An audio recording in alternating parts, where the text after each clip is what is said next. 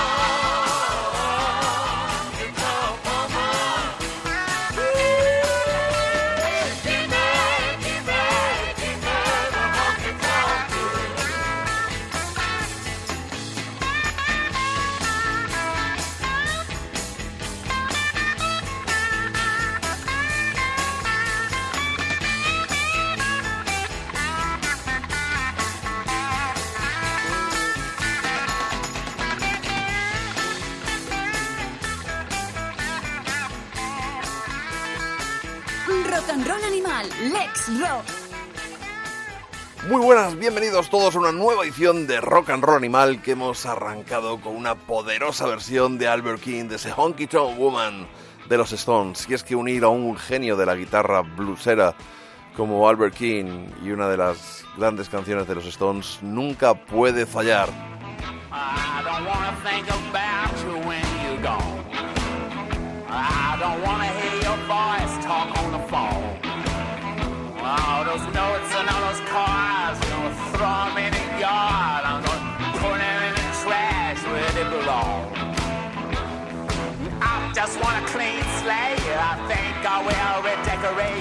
slaps of fresh new colors on the walls. I throw away your letters and rip up all your sweaters. You can haunt me, you can taunt me when you're gone.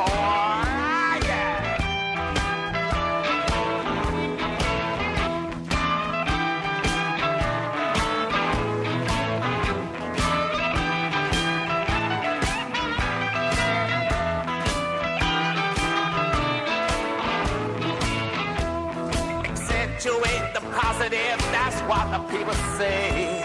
I talk it up, don't let it get you down.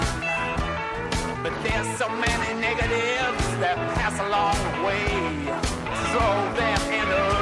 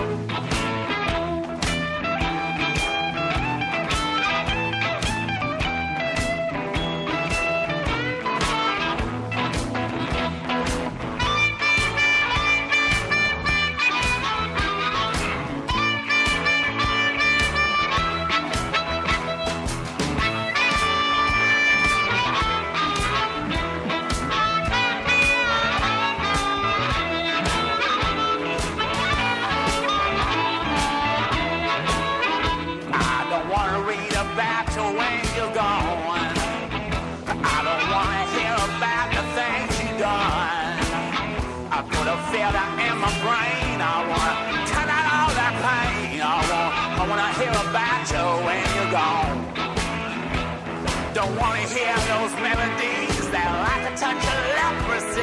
I want to hate out favorite song.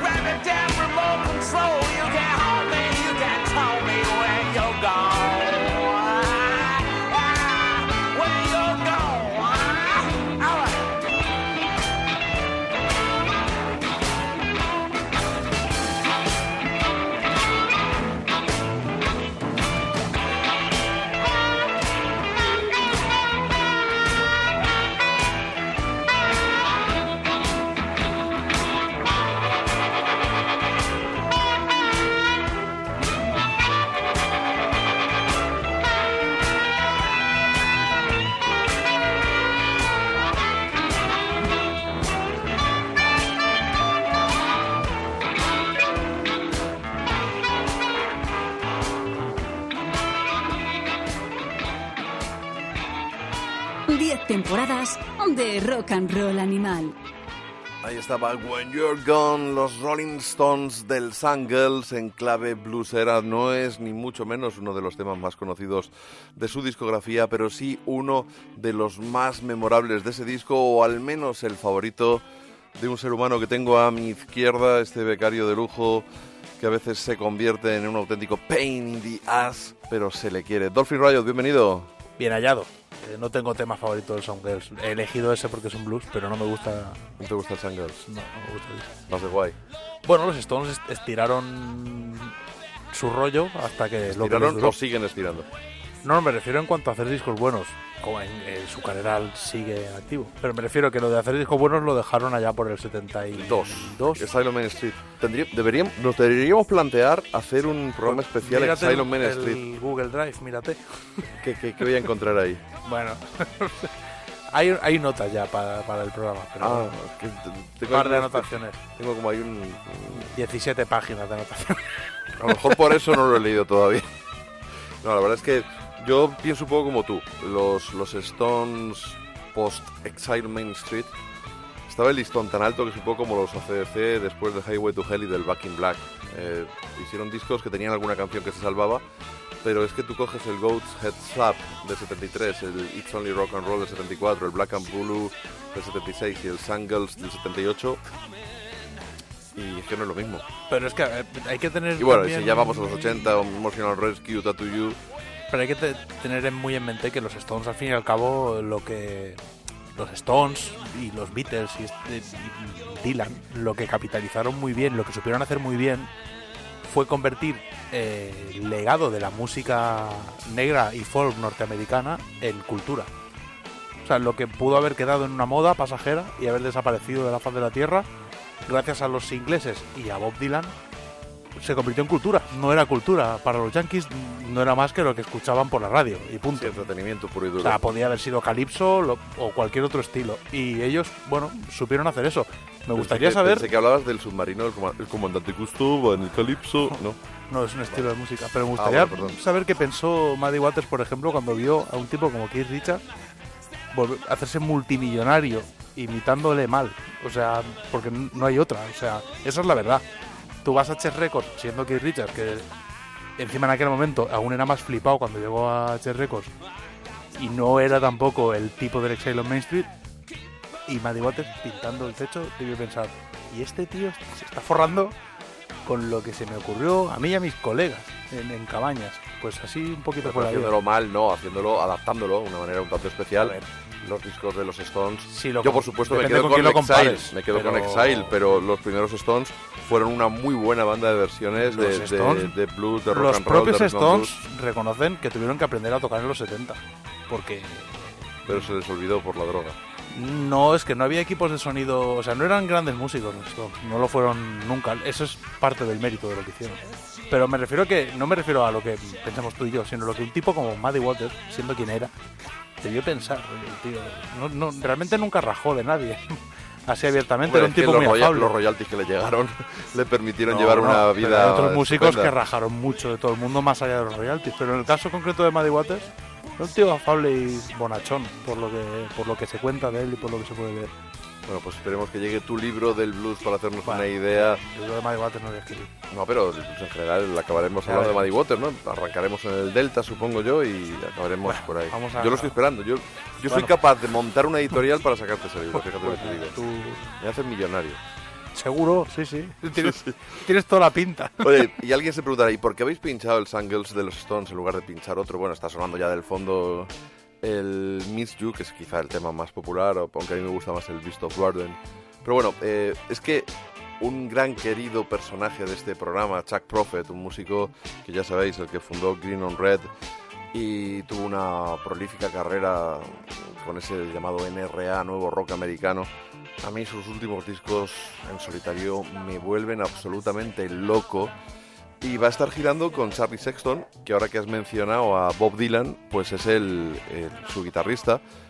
Y se van a venir a hacer, pues, ni más ni menos que el Sun. Hay una entrevista en el, Ruta, este último Ruta, de, de, Vidal, que le pregunta que cómo surgió la, la idea de hacer este disco. Y Charlie Sexton le responde, dice, amo todo lo que hace Chuck, y cuando me dijo hace unos años que se iba de gira a España para interpretar entero el London Calling de los Clash, me pareció una idea genial. Hace tiempo que decidíamos hacer algo juntos y hace unos meses me escribió un correo electrónico diciéndome, oye, soy perfectamente consciente de que es una idea muy loca. Dice, pero ¿te vendrías conmigo a España a tocar el Sangles? Dice, le dije que adoraba a Chuck Prophet, adoraba a España y adoraba el Sangles. Así que, de loca, la idea no tenía nada. Que se vienen a comer paella, básicamente. Sí, a pasarlo bien, porque la verdad es que la gira es larga, ¿eh? La gira arranca el 24 de enero en Bilbao, luego el 25 Gijón, el 26 Vigo, el 29 Madrid. Ahí hay dos fechas en medio, 27 y 28, a ver qué hacen. Luego el 30 Barcelona, el 31 Zaragoza, el 1 de febrero Valencia y el 2 Cádiz. Así que, bueno, pues parece que van a hacer, aparte del Sangles entero, parece que van a tocar también los clásicos de los Stones que tocaban en esa gira del 78 sus satánicas majestades, aunque todavía, por lo visto, no se han repartido los papeles de Keith Richard y Mick Jagger. Dice que a, la hora de hacer esta entrevista, que imagino que habrá sido hace un par de meses, todavía no se habían repartido los papeles. La verdad que yo tuve la opción de saludar a dar la mano a Charlie Sexton y está guay porque es lo más cerca de Bob Dylan que se puede estar siendo mortal. O sea, no siendo Bob Dylan. Me pasó lo mismo, Y bueno, pasa lo mismo con el guitarrista de Paul McCartney. es lo que iba a decir. Sí, yo, bueno, yo a él sí le di la mano y, y le, le entrevisté y estuve en el Meet and Greet cuando tocó Paul McCartney en el Calderón. Pero bueno, pero pues eh, igual que Charlie Sexton en la entrevista no dijo, o sea, que no iba a hablar de Bob Dylan, pues... eh, Es que ojo el carácter de Bo- ojo Bob Dylan como lea algo que no le gusta. Sí, Te puede dar dos hostias y ponerte a bailar. Brian, Brian Ray sí que habló algo de Paul McCartney, pero la duración absoluta tiene, además de cariño por su trabajo. Creo que es algo que tenemos todos. Bueno, hemos hablado de Chuck Prophet, que viene a tocar este álbum, y yo me gustó tanto el tema que daba título a su último disco, que no puedo resistirme a pincharlo.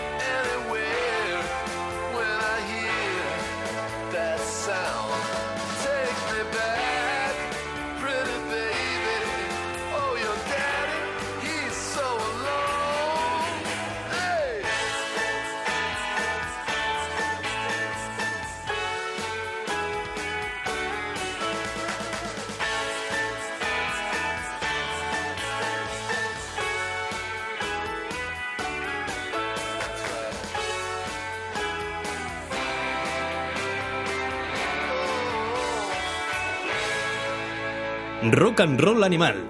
Síguenos en Twitter.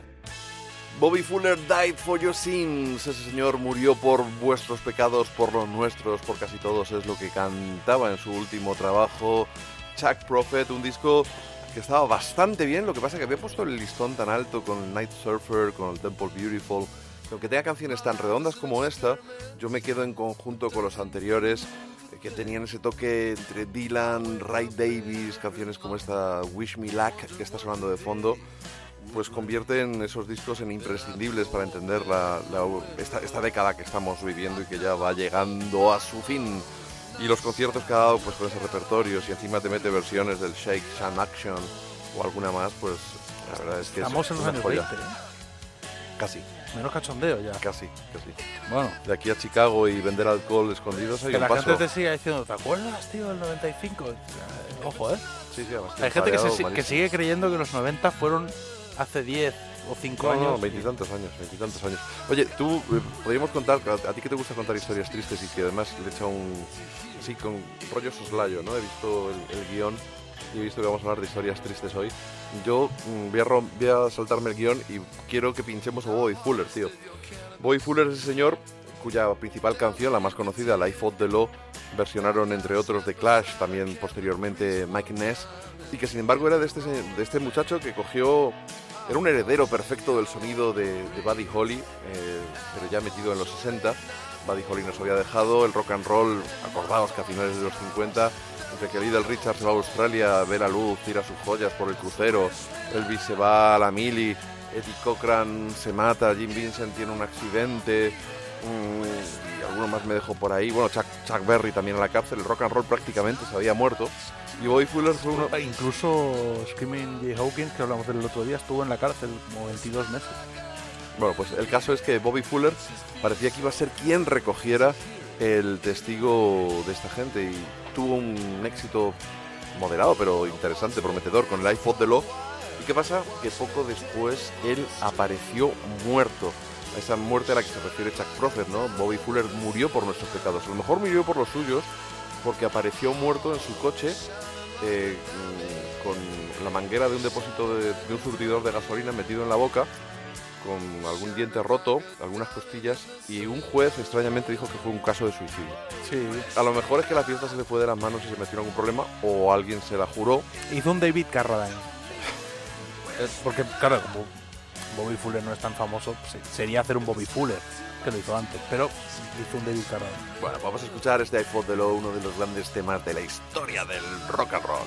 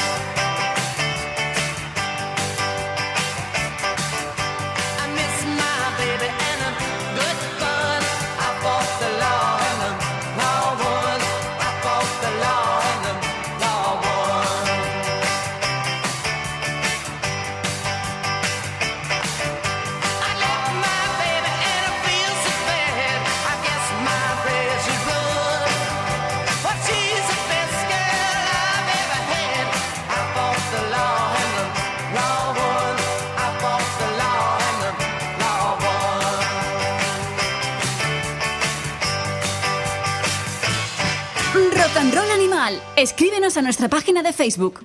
Ahí estaba ese iPod de Low, una canción interpretada por Bobby Fuller y que había sido escrita por Sonny Curtis, un tipo cuya carrera estaba unida a los Crickets, es decir, que ese, mm, ese lazo casi en, en plan umbilical entre, los, entre Buddy Holly y Bobby Fuller no es nada inventado y ese sonido pues tenía un sentido absoluto.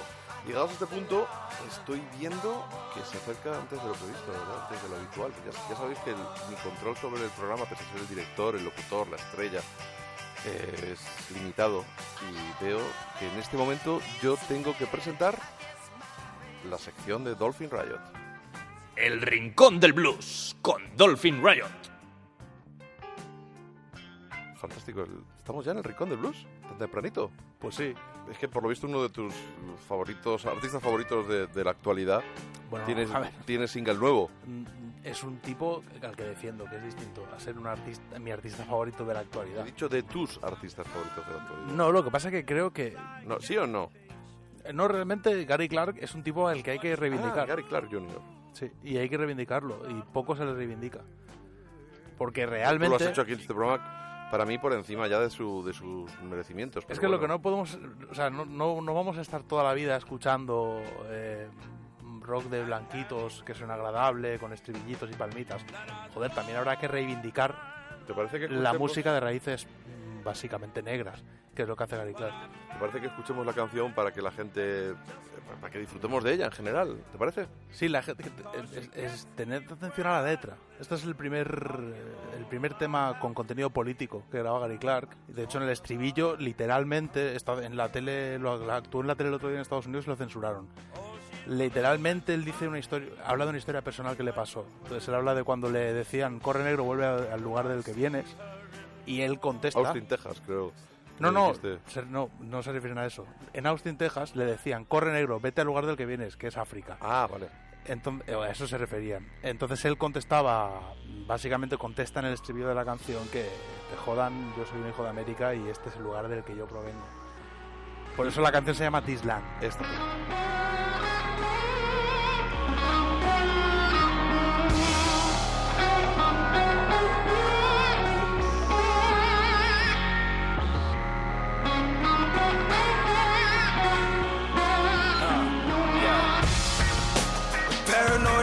Off. Now that I got the money, 50 acres in a Model A, right in the middle of Trump country. I told you there goes a neighborhood. Now Mr. Williams ain't so funny. I see you looking out your window. Can't wait to call the police on that. Then I know you think I'm up to something. I'm just eating, I was still hungry. And this is mine, not legit. I ain't leaving and you can't take it from me. I remember when you used to tell me, nigga run, nigga run. Go back where you come from. Uh, nigga run, nigga run. Go back where you come from. We don't want, we don't want your kind. We think you's a boy. Fuck you, I'm America's son. This is where I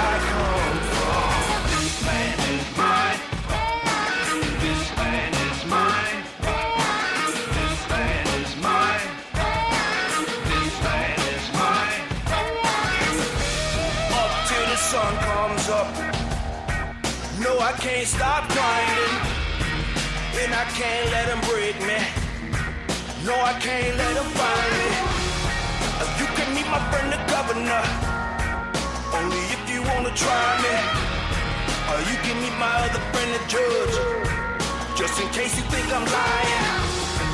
Then I know you think I'm up to something. I'm just eating, I was still hungry. Mine, not legit. I ain't leaving and you can't take it from me. I remember when you used to tell me, nigga run, nigga run. Go back where you come from. Nigga run, nigga run. Go back where you come from. We don't want, we don't want your kind. We think you's a dog. Well, fuck you, I'm America's son. This is where I come from.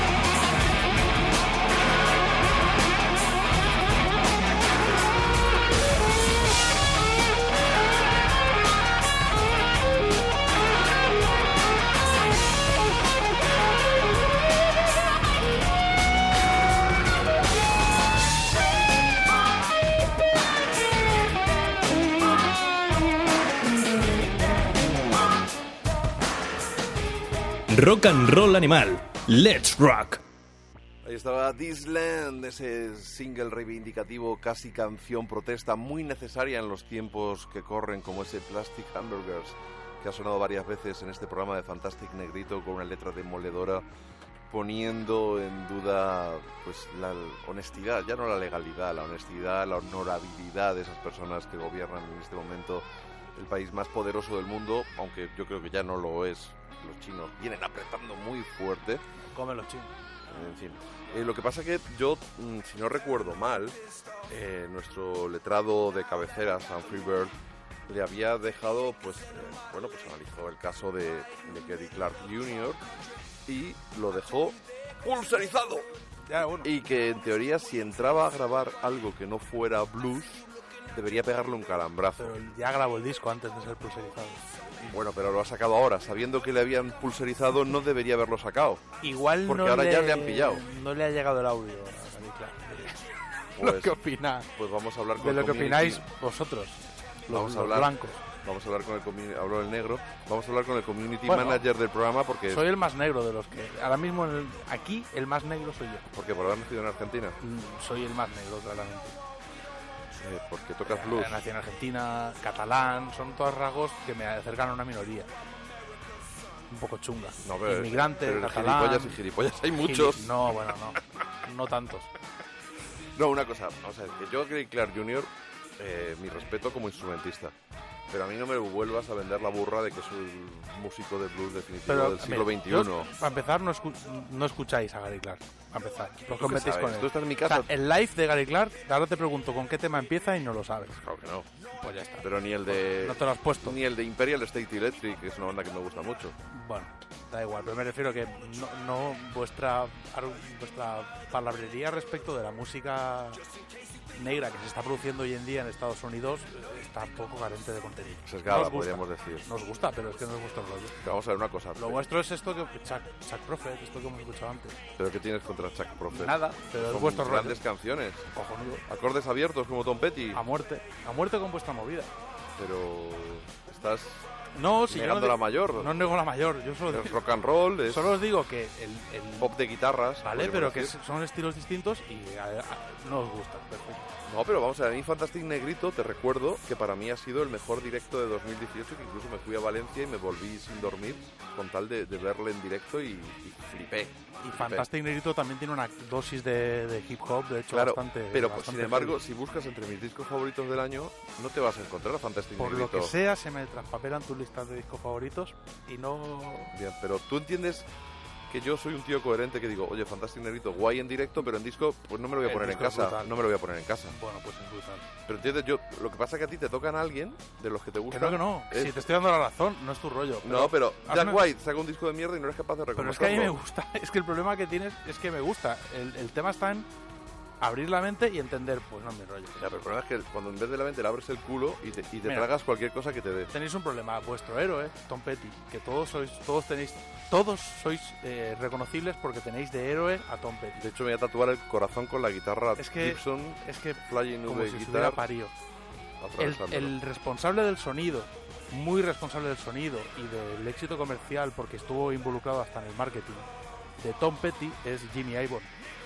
Jimmy Iovine considera al la mente más brillante de la música norteamericana a Dr. Dre, que es el productor y responsable de Sí, la carrera no sé de qué de los NWA. cascos me dijiste que vendió Apple. No, pero eso, eso fue cuando ya era una ultraestrella. Eh, Dr. Dre es relevante porque es el hombre detrás de NWA, que es la, ban- N- la primera banda Niggas with Attitude, ¿no? la primera banda que consiguió que, esta- que Estados Unidos como país les escribiera una carta pidiéndoles que dejaran de hacer la música que hacían, lo cual los convirtió en leyendas. Po- ¿Podemos hacer un inciso y podemos poner una canción de, de Fantastic Negrito de este último Sí, disco encantaría. del Please Don't Be Dead, este Bad Guy Necessity?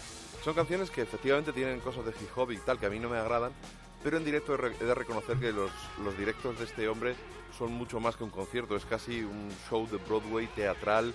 Hablábamos de Screaming Jay, Jay Hawkins hace unos programas con el tema de... de Sí, como, como gran Inspirador. Sí, como gran pionero del rock shock y el precursor de prácticamente cualquiera de estos. Ah, Tim Jones, por supuesto. Jim Jones, No me salía el nombre, puedo Jim Jones eh, hasta Marilyn Manson. Marilyn Manson, de hecho, versionó el Put a Spell on You. Sí, O sea, bueno, Bueno, vamos a escuchar el- ese Bad Guy Necessity de Fantastic Negrito antes de que me venga la hondonada de hip hop que la veo venir desde mi casa. Story of Benny Walker, the greatest hater of all time.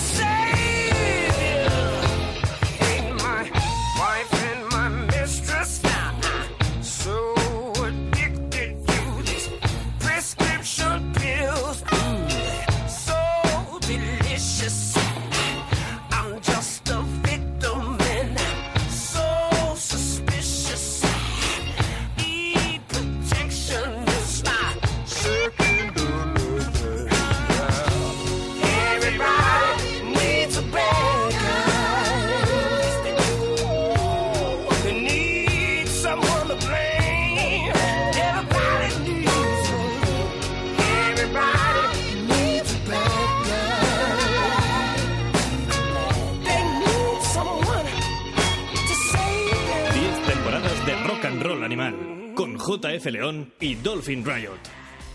Ahí estaba Fantastic Negrito, uno de los artistas revelación en este 2018, aunque es cierto que en el 17 es cuando ganó el Grammy por su primer trabajo al mejor álbum de blues.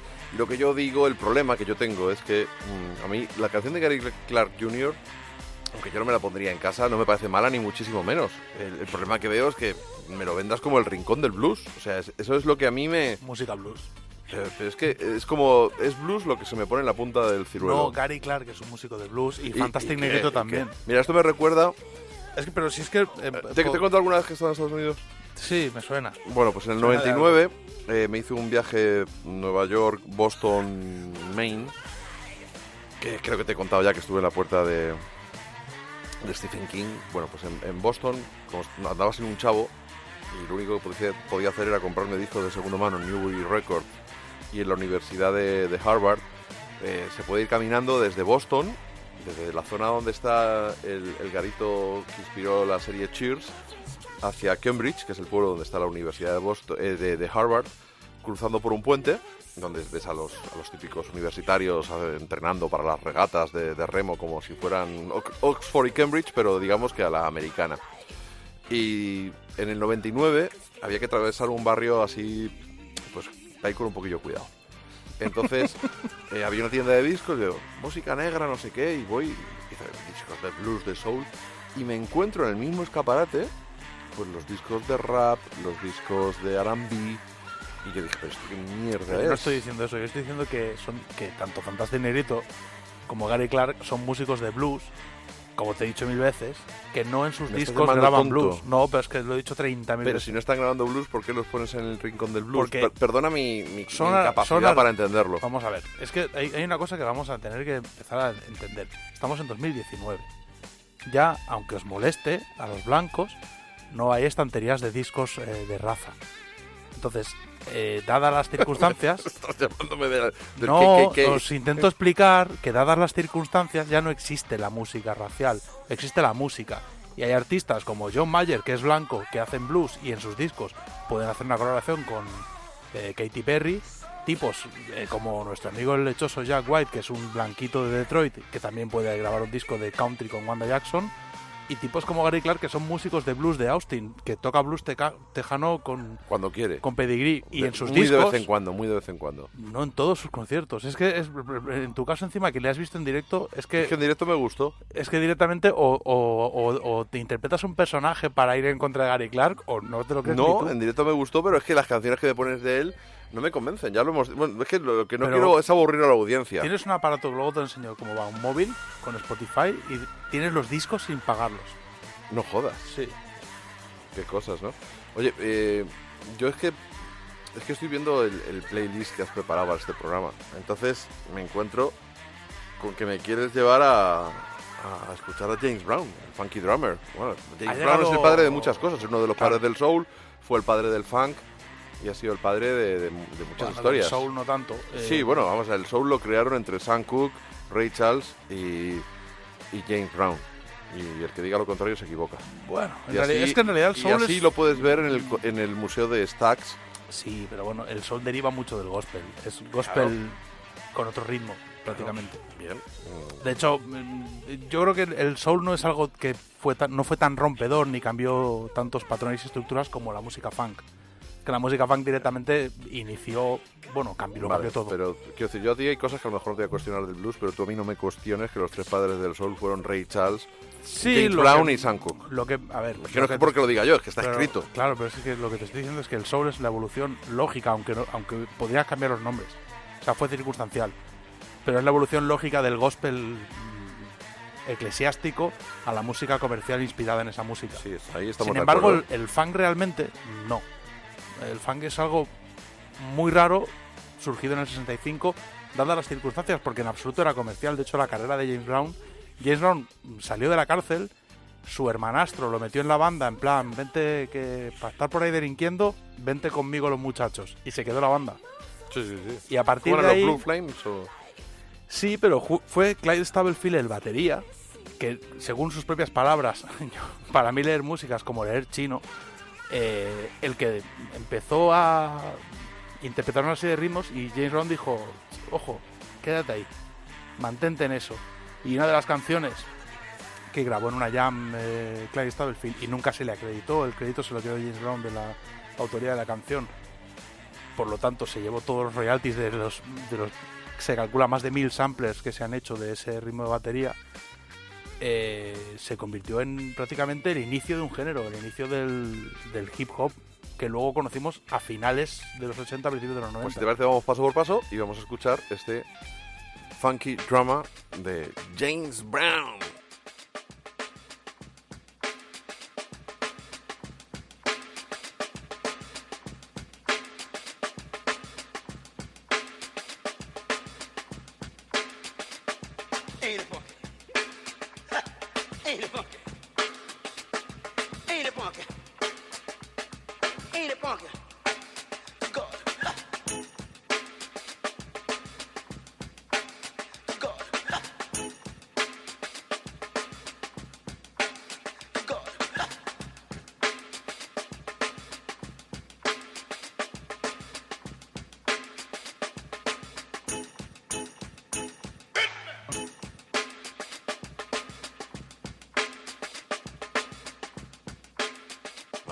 Ese funky drama de James Brown, aunque con un sonido más modernete. Bueno, el Funky Drummer se grabó originalmente en el 69 y salió en el 1970 como single y luego en 1986 se hizo In the Jungle Groove, que es un disco recopilatorio de singles de James Brown, en los que destaca sobre todo eh, uno de sus dos baterías de la época, que es Clyde Stubblefield, que es directamente una caja de ritmos eh, humana sí, sí, se nota. y que además, de- desde Ed Sheeran hasta eh, Public Enemy, todos han sampleado. Ed Sheeran, has dicho. Ed Sheeran, que es uno de estos modernetes de ahora, El pelirrojo este que sale en uno de los el Juego de singles que Tronos. tiene... mm, Hostia, no tengo ni idea. Sí, Ni veo Juego de Tronos, ni sé exactamente la pinta que tiene Ed Sheeran. O sea, que sí, pero es reciente, ¿no? Un cantautor... es un cantautor británico de estos que Sí, sí, dan pues un poco Juego de, de Tronos porque era el cantante favorito de Aria y se dio la circunstancia de que hace un año o dos, cuando sacó su primer álbum, Pues de las 20 canciones más escuchadas en Gran Bretaña, a lo mejor 15 eran de él, porque claro, ya no cuentan las ventas, sino las escuchas en, En streaming. en- claro. En, In- en Inglaterra, de hecho, se escucha más música en streaming que en ningún otro formato. Fue el primer Banda de país. gilipollas. Bueno, pero fue el primer país. Creo que fue el primero en superarlo. español. Bueno, a mí me da un poquito igual del tema. La movida está en que a partir de James Brown, realmente, se empieza a cimentar lo que luego fue más concretamente el gangsta rap. Y todo viene un poco a colación porque tú has sacado a Tom Petty, eh, uno de los... Ah, la culpa tengo yo de que estemos escuchando... No, me a- refiero que es interesante porque Jimmy Iovine, el que produjo a Tom Petty, muy responsable del sonido de Tom Petty y también de U2. El que tú llamas 80. el disco rojo ese. Ese disco que no me gusta El de nada, Torpedos. lo produjo este tipo. Este tipo cuando se hartó de producir superventas, que fue a finales de los 80, decidió montar una discográfica y convertirse en ejecutivo discográfico. Y cuando se hartó de producir, decidió fichar productores artistas. Entre ellos Trent Reznor y Dr. Dre. Son dos de los tipos Trent Reznor, el se- de Nine Inch Nails, himself, y luego productor de Marilyn Manson con el American, el Portrait of an American Family, Correcto. el Antichrist Superstar, que era la mierda que he escuchado yo a principios de los 90. Correcto, pues Jimmy Iovine eh, montó con el apoyo económico de Atlantic eh, Records Interscope, que se convirtió, según el New York Times, en una fábrica de gas mostaza, porque fue la discográfica que financió al sello de Suge Knight. Es, este tipo es un gángster, era un gángster como los asociados de Dr. Dre, un gángster peligroso de verdad, uno de los que promovió la movida violenta entre la costa este y la costa oeste en cuanto a raperos que estuvieron a punto de matarse. Y de hecho sucedió Notorious Big, que era el, el rapero más famoso de la costa este, murió tiroteado eh, y fue la venganza por la muerte de Tupac. Pero es porque yo rimo mejor que tú, no te, No, te es un un, tiro. no, no es, un- es un pique simplemente de costa este, costa oeste. No es una cuestión de quién rima mejor. Porque el agua está más fría en el Pacífico con el Atlántico. o- No, por lo mismo que aquí la gente se pelea Barcelona-Madrid, es que no es muy difícil de entender. No tiene ni pies. Hazme un esquema, porfa. Pues es así. Es aquí la gente está peleada por tonterías, pues en Estados Unidos también. La diferencia es que en este caso Tupac se convirtió en el artista eh, más relevante prácticamente del mundo. Es uno de los artistas que se convirtió, para empezar, en el rapero que, trans- que fue más allá, como pasó con Metallica en el metal extremo, por así decirlo, como pasó con Marilyn Manson en el metal industrial loco. Tupac encarnó ese personaje porque NWA ya más o menos lo consiguieron. Dr. Dre con su banda hicieron una canción llamada Fuck the Police muy popular con la película de Straight Compton y que provocó que el FBI interviniera por primera vez en el mundo de la música, lo cual es una cosa muy paranoica. Bueno, no sé si el FBI, pero Louis Louis la vetaron un montón de, de radios y No, no, pero censurada. canciones vetadas hay mogollón. Pero esto no es que vetaron la canción, es que les prohibieron interpretarla, pero el FBI les escribió una carta. Les dijo, parad, porque lo que estáis haciendo corrompe a América. Es bastante espectacular el rollo. Pues bueno, el tipo que estaba detrás de todo esto es nuestro amigo Jimmy, Jimmy Ivory. Pues será el tuyo, el mío no es, ya te Bueno. digo yo. Y curiosamente, es la persona que lo ha confesado hace poco que está detrás de haber pagado la fianza de Tupac cuando estuvo en la cárcel. Entonces, a todo esto lo que yo os quería contar es la historia de que Tupac sigue vivo. ¿Pero vamos a escuchar a los NWA o no? La podemos oír de fondo, es una canción... ¿No quieres que la ponga un poquito? Ponla, La puntita nada más. ponla, ponla. NWA court is in full effect. Judge Dre residing. In the case of NWA versus the police department, prosecuting attorneys are MC Ren, Ice Cube, and Easy motherfucking E. Order, order, order. Ice Cube, take the motherfucking stand. Do you swear to tell the truth, the whole truth, and nothing but the truth, so help your black ass? You goddamn right. Won't you tell everybody what the fuck you gotta say? Fuck the police coming straight from the underground. A young nigga got it so police think they have the authority to kill a minority. Fuck that shit cause I ain't the one for a punk motherfucker with a badge and a gun to be beaten on. And thrown in jail, we can go toe to toe in the middle of a sale. Fucking with me cause I'm a teenager. With a little bit of gold and a pager. Searching my car, looking for the product. Thinking every nigga is selling narcotics. You rather see me in the pen than me and Lorenzo Telling every nigger is selling narcotics. Pues sí, esta canción se convirtió en un himno sampleando a Clyde Stubblefield como el Fight the, Fight the Power de Public Enemy, que también es un sampler concretamente de Funky Drummer. O sea que ahí está un poco el tema. Drummer? Funky. Es La peli- Drummer lo dicen en Liverpool. La peli pasa del 89, 90, 91 a que toda esta gente se convierte en- a raíz de la protesta social en multimillonarios, sobre todo en el caso de NWA, a raíz de que interviene el gobierno. Se convierten en la banda que todo Dios quiere comprar el disco, con lo cual se hacen muy multimillonarios. Después de muchas movidas, la cosa termina en Tupac. Tupac eh, se convierte en otro luchador por los derechos civiles, una suerte de reinvención del primer James Brown, pero haciendo, haciendo hip hop. Y todo lo conduce al sello de Interscope. ¿Por qué? Bueno, al parecer, tras además algún, algún intento de asesinato, le tendieron una trampa y Tupac acabó en la cárcel. Se ha dicho posteriormente que le habían tendido una trampa, pero el caso es que él fue a la cárcel por... eh, Espera, un segundo. Tengo una llamada. Sí. Espera, que no cuelgo, no soy capaz de descolgar. Sí. Dime. ¿En serio no puedes? Pues yo pensé que ibas a poder venir. No, hombre, como te puse en la cultureta el Cop Killer y, bueno, pues te vi ahí que estabas con todo el rollo, pensé que te haría ilusión venir ahora aquí a, a Rock and Roll Animal, pues que ha puesto aquí Dolphin el fact de police. Pues que bueno, al fin y al cabo, como es fiscal general del Estado, ya, ya, ya, ya. Bueno, tampoco, yo qué sé, ¿no? Bueno, pues otra vez será, te intentaremos avisar con más tiempo. Oye, perdona y gracias en cualquier caso. Un saludo. Tu amigo, ¿no? Torres Dulce.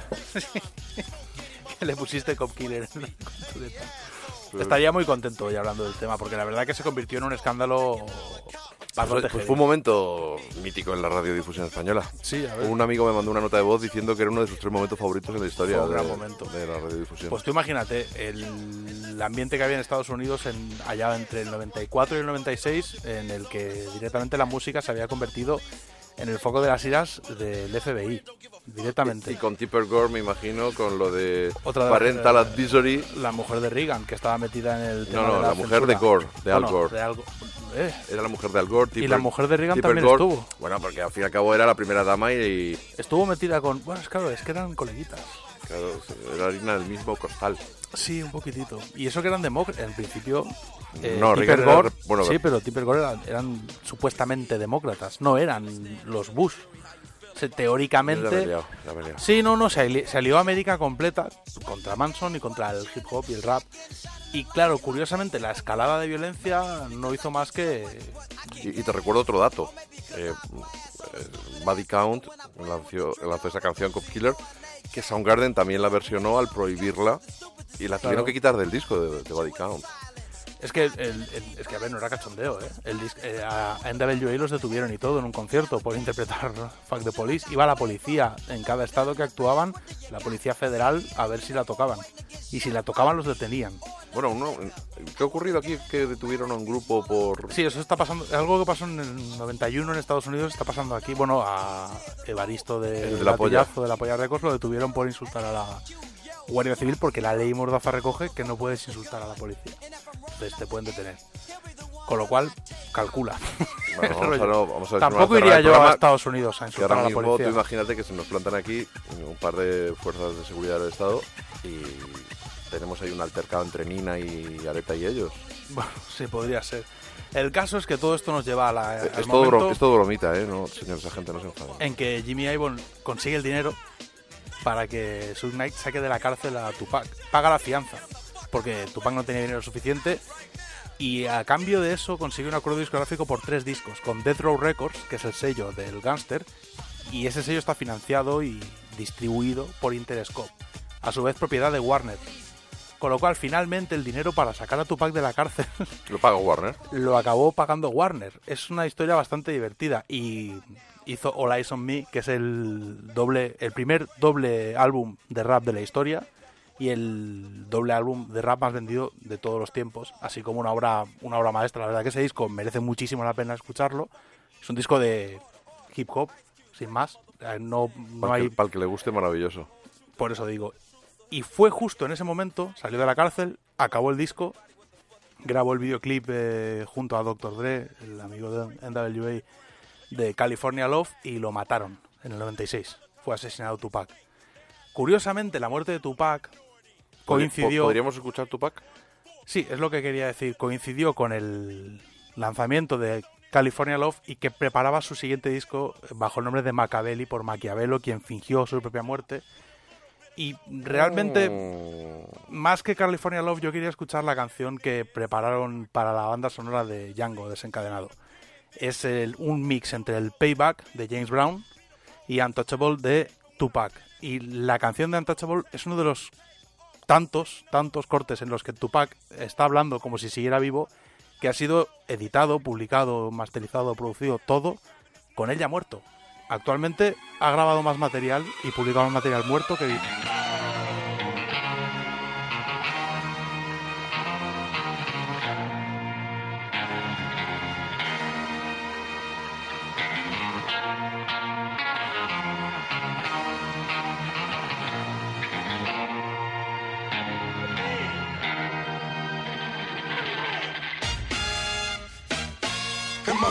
Cause I wanna get it on till I die. Am I wrong? Cause I wanna get it on till I die. Get it on till I die. Get it on till I die. Y'all, y'all remember me? Y'all, y'all remember me? Told me I take a train. Told me you did. You had all arranged. Stand me down. Last chance, fancy pants. Oh, very well.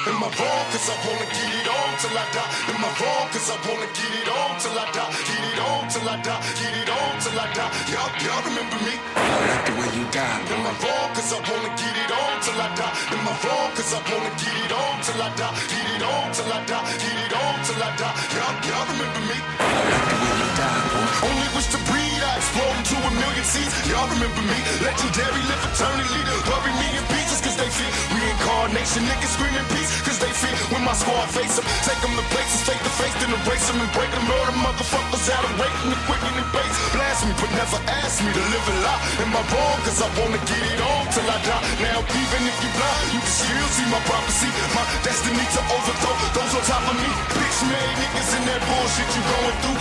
Outlaws, rushing busting. We untouchable.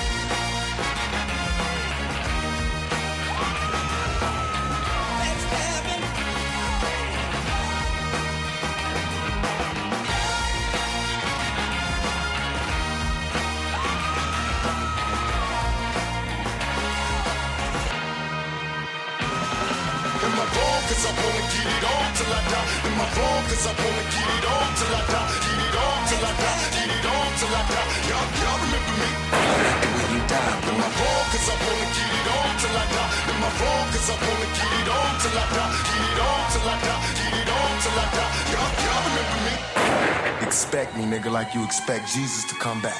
Expect me, nigga. I'm coming. I'm coming. Es, ese, ese es Tupac O sea, diciendo vamos a ver, voy a- voy a- voy a- Expect me nigga like you expect Jesus to come back. bueno, Y vamos a eso ver. después de muerto. Eh, O sea, yo estoy sospechando. Es que- tu creo, que me has, creo, ¿eh? que, creo que me has lanzado las suficientes pistas como para hacerme sospechar que Tupac no está muerto, sino que está vivo En Cuba. En Cuba. Es una de las teorías. Eso no me lo habías dicho. Pero bueno, pero porque dices que tiene más discos. Pero Hendrix también tiene más discos muerto que vivo. Ya, pero no, el- no, no, hay- no hay datos suficientes. El material, el material que existía de Hendrix se sabía que existía. Y había que restaurarlo Ah, y ¿tú, y, has- tú y lo habías visto? ¿Tú lo habías visto? No, pero Eddie Kramer y todo el mundo. Eddie Kramer no dijo. Tenemos. O sea, no han aparecido de golpe, que, es, que estás haciendo spoilers, ¿ves? Te, coge- te- pones nervioso porque te estoy pinchando música que te pone nervioso. Porque te da la impresión de que te van a entrar a robar en casa. Voy a comer chocolate con dulce de leche. El caso es que Gracias, vamos, gracias, vamos Lu. por lo que íbamos. Vaquita. Que es, es Tupac. En este caso, lo importante de la movida es la teoría de los siete días. ¿Vale? Que esto lo podéis madre, encontrar ¿eh? en un documental que hay en YouTube muy interesante y que justo habla de este álbum, de Machiavelli. Pero ya no vamos ahí, ya no vamos a entrar. Una de las mayores movidas con el caso de Tupac es que cuando lo tirotearon en el medio de Las Vegas, en el medio de Las Vegas, en un semáforo en rojo, saliendo de un combate de Mike Tyson, con el tráfico que hay en Las Vegas, Moraleja. No pares en los semáforos en rojo. Por lo menos Bueno. que estoy comiendo. El caso es que cuando le tirotearon en el medio de Las Vegas, para empezar no hubo ningún tipo de persecución al coche del que se supone que provenían los disparos. Al coche que se persiguió fue al de Tupac, que es el coche en principio tiroteado.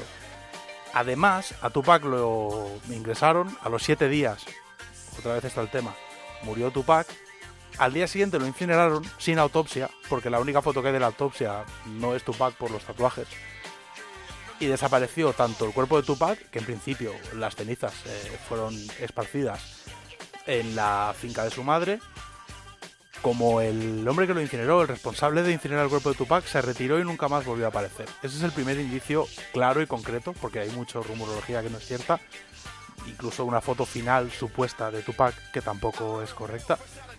Y así fue como desapareció del mundo de sobre la faz de la tierra Tupac. No volvió a aparecer más que mm, como autor de discos de manera póstuma, empezando por el Machiavelli, disco en el que se había metido en el cuerpo de Maquiavelo de alguna manera, porque esa es otra movida de Tupac que se obsesionó con Maquiavelo y con fingir su propia muerte y tener cerca con sus enemigos. Es cierto que lo habían intentado matar varias veces y había estado ya en la cárcel tras un montaje, o sea, que el tipo realmente tenía sus razones. Lo curioso es que este año pasado, 2018, ¿Puedo hacer una pregunta? Es decir, por perdóname que rompa tu monólogo. bueno, no Eh, es un monólogo, pero Sí, sí, sí, lo es. Te estás viniendo arriba, te crees que eres Rodrigo Cortés. Vamos a ver. Eh, Eres el Rodrigo Cortés de Leganés, en todo caso, o de Hacendado. no soy Rodrigo Cortés, no. ¿No eres Rodrigo Cortés? No, ni de Hacendado ni de Leganés. O sea, nada de todo eso. Te estoy troleando, pero es que te lo mereces por todo lo que me puteas a mí.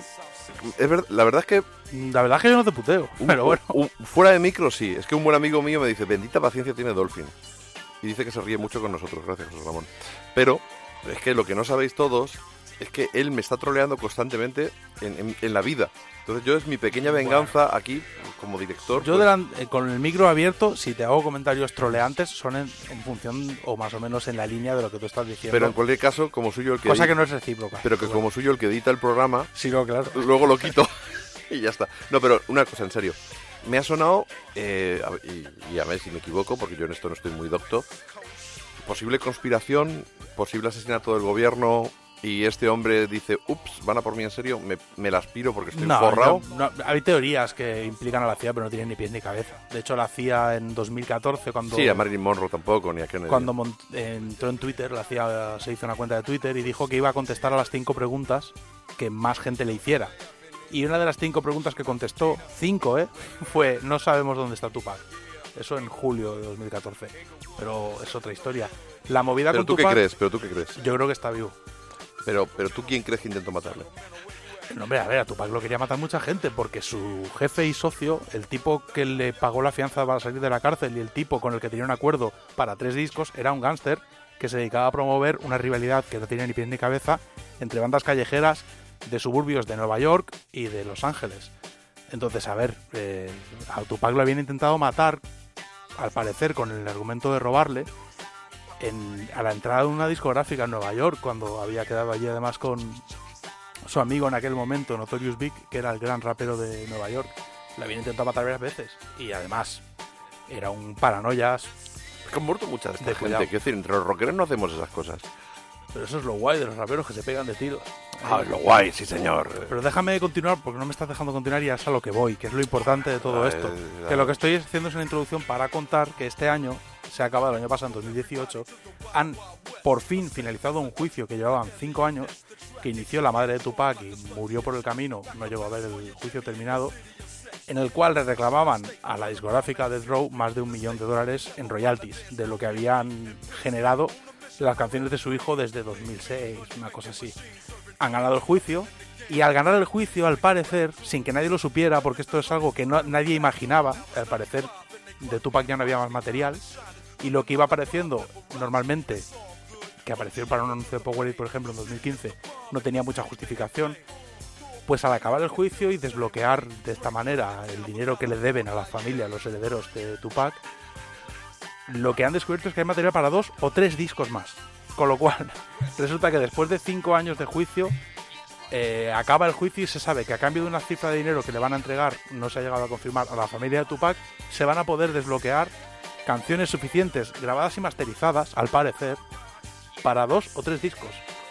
Con lo cual, la teoría de que Tupac sigue vivo no hace más que coger fuerza, porque además del hecho de que nadie vio su cadáver, de que no hubo un funeral, de que tampoco nadie puede atestiguar que se esparcieron las cenizas, y que el único testimonio que, que queda, la única persona que queda viva, que estuvo involucrada, y de la que te puedes fiar más o menos, es un testigo protegido de- del gobierno de Estados Unidos, que es un gángster de Los Ángeles, medias tintas, que actualmente está enfermo de cáncer, y él dice ser el asesino de Tupac. Pero claro, te puedes fiar lo mismo que de Sí, su que mató a Kennedy. Claro, su socio Suge Knight, el, el dueño de Death Records, que está en la cárcel eh, y el tipo este dice lo contrario, que Tupac sigue vivo y es uno de los que dice que está en Cuba. El hijo de el dueño de la discográfica, nuestro amigote, el gángster, ha dicho hace poco, de hecho, que se había ido a Malasia Tupac a vivir, lo cual es una paranoia. Pero todo esto viene a decir que dentro del cachondeo que supone y lo divertido que es y el rollo en plan cuarto milenio que te puedes echar una tarde viendo información al respecto, es curioso cómo un tipo de la categoría de Tupac llegó a grabar material para 22 años después seguir teniendo tres discos inéditos.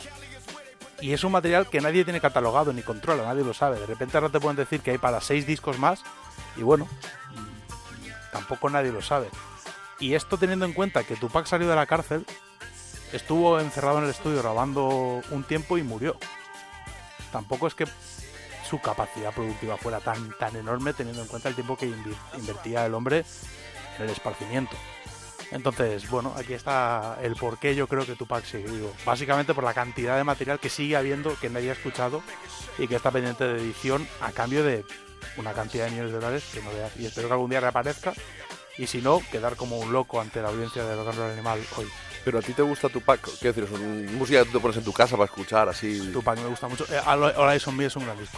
Eh, A los ver, NWA también te molan, y los Public Enemy. Public Enemy, claro. Sí, hay, hay muchos artistas de hip hop que, a ver, ¿Pero porque eres negro o porque te gusta el hip hop?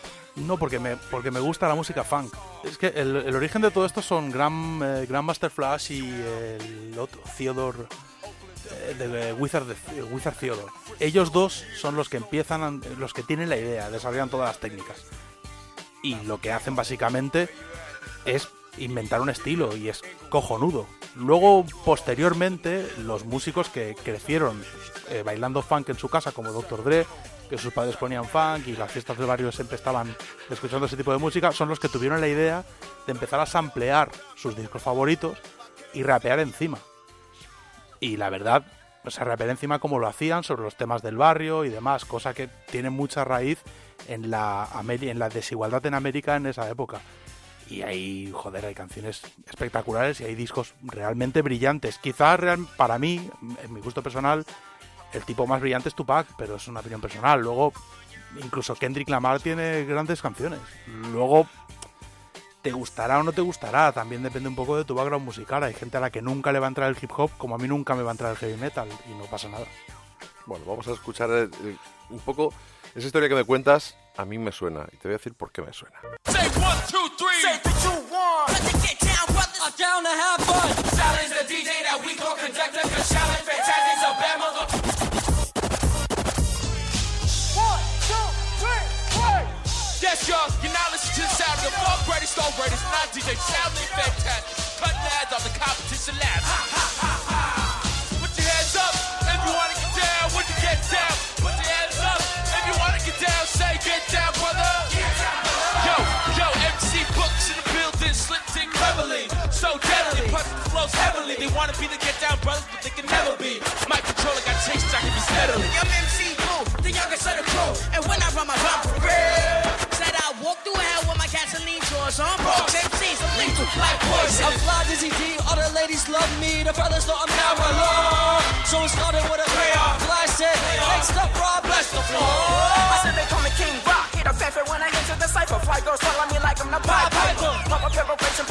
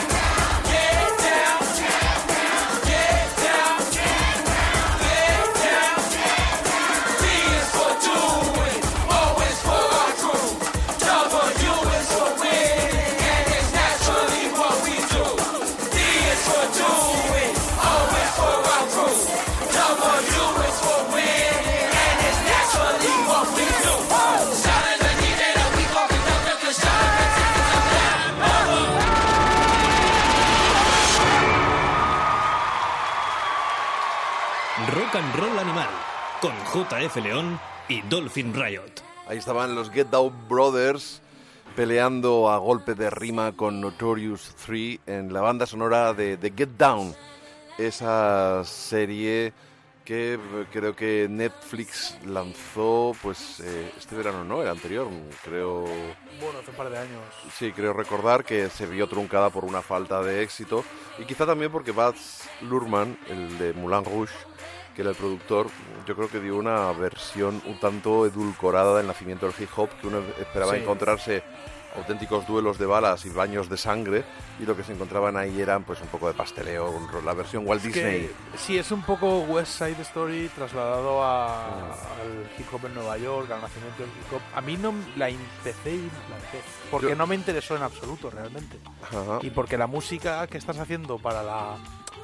Algo que tuvo de acierto Straight Outta Compton, que es una película producida por Ice Cube y Dr. Dre sobre el nacimiento de NWA y la situación social de Estados Unidos entre el 88 y el 92, que fue cuando se lió la de Dios, la de Dios es Cristo, realmente la música que hicieron para esa película básicamente fue la misma que los fans de ese género querían escuchar, pero te pones a ver Get Down Muy edulcorado todo. y todo pierde un poco el sentido. Y, Y al final, se- incluso el nacimiento no solo de, del hip hop, sino de la música disco, que lo- es lo mejor, el Bueno, es Me que todo Free, se el entremezcla, Set Me Free, claro. el, el tema de Mi- Milan Cruz. Pero en bueno. la serie, y también el nacimiento incluso del punk, porque se menciona el CBGBs. Sí, lo que pasa es que bueno, ahí ya es por hacer un. Eso es por. Eso es el típico, pinza, típico rollo de productor norteamericano de vamos a intentar que esto lo vea hasta los fans de los Ramones. Bueno, también se ve un poco de las manos. Hay un libro muy guay del, de Chuck D de Public Enemy que habla de su vida, es una biografía y cuenta bastante movida relacionada con esto. Hay un par de libros muy interesantes al respecto para el que se quiera meter más a fondo, pero incluso en Netflix hay un par de documentales que se llaman Hip Hop Evolution y el otro no lo tengo controlado, pero es fácil de encontrar, que hablan un poco de en plan documental de lo mismo. Y realmente sería más interesante que hicieran algo con una visión un poco más cruda y real. Pues, Luego yo no sé qué interés tendría, pero bueno, plantearlo con chiquillos dando vueltas, que falta Bambi en, en Down. Sí, sí, sí. Es que, claro, Has mencionado a Chuck D, has mencionado a Public Enemy, y eso fue mi primer contacto con, con el rap eh, a finales de los 80, cuando los Public Enemy unieron sus fuerzas con una banda de metal llamada Anthrax. Los ortodoxos se tiraron de los pelos de ver a estos señores de, de Nueva York con bermudas de colores y haciendo el Bring the Noise.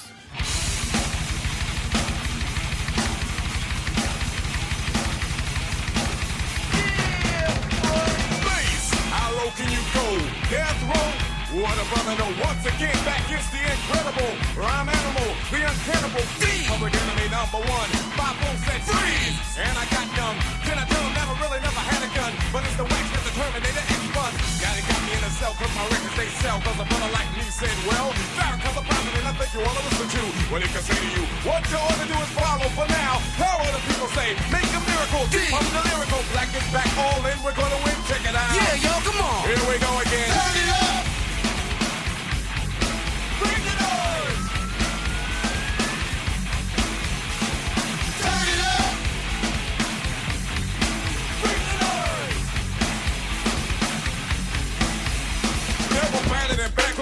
Is madder than mad at the fact is corrupt like a senator. Soul on the road, but you treat it like soap on a rope 'cause the beats and the lines are so dope. Listen for lessons I'm saying inside music that the critics are blasting me for. They'll never care for the brothers and sisters why 'cause the country has us up with the war. We got to get them straight. Come on now, they're gonna have to wait till we get it right. Radio stations are question their blackness, they call us a black, but we'll see if they'll play this. Turn it up! Bring the noise!